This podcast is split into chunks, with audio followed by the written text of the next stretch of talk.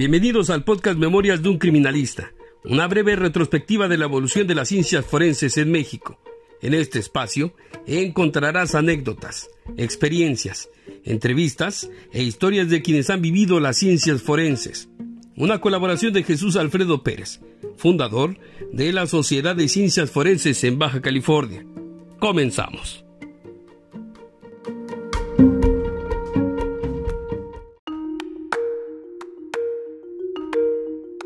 Tengo una amiga desde hace décadas cuyo seudónimo es Ágata.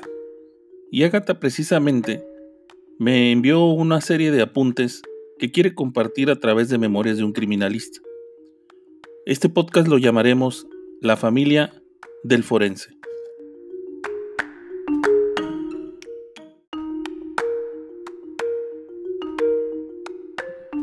Ágata me comentó un día llegaron a su casa más temprano que ella, su hija y su nieta. Casa que como buena mexicana, aparte de tener plantas, tiene perros, gatos y pájaros. Uno de sus gatos derribó una jaula y se comió a uno de sus pájaros, dejando el rastro de plumas esparcidas por la sala. Al abrir la puerta, lo primero que observan su hija y su nieta son las plumas de una ave esparcidas sobre el suelo. La reacción de la nieta fue cerrarle el paso a su mamá y decirle, no muevas nada, no limpies, háblale a mi abuela.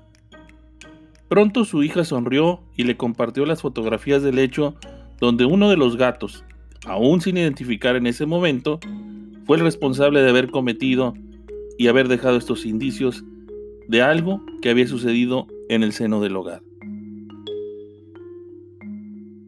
Entre risas, su hija le comparte vía WhatsApp fotos del lugar de los hechos.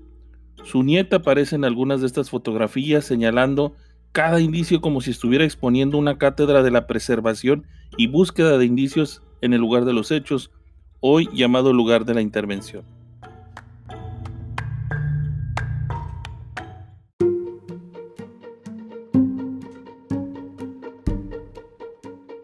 Después del incidente suscitado en donde la protagonista principal fue la nieta de Agatha, me platicaba ella que visitaron algunas escuelas para socializar lo que hace un criminalista y la importancia de su trabajo como el de otros.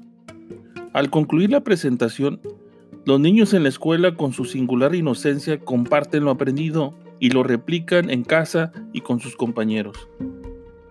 Ellos continuaron asistiendo a las escuelas, llevando los equipos, platicando de cómo se obtienen las huellas dactilares y les hablaban de la importancia de la denuncia, además de qué hacer y cómo ayudar. Dentro de los ejercicios en el preescolar, vestían a los niños con batas de papel y se les colocaba una placa, claro, de FOM como parte de su identidad y salieron del turno contando toda la hazaña vivida como lo hizo la nieta de Agatha.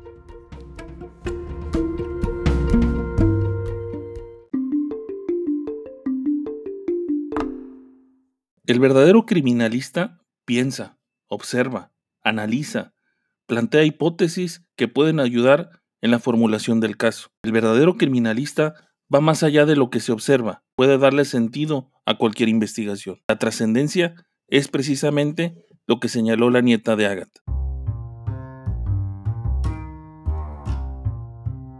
Recuerda, no olvides visitarnos en www.socifobc.org o a través de las redes sociales de Alfredo Pérez MX. Estoy a tus órdenes, déjame tus comentarios y nos vemos en la siguiente.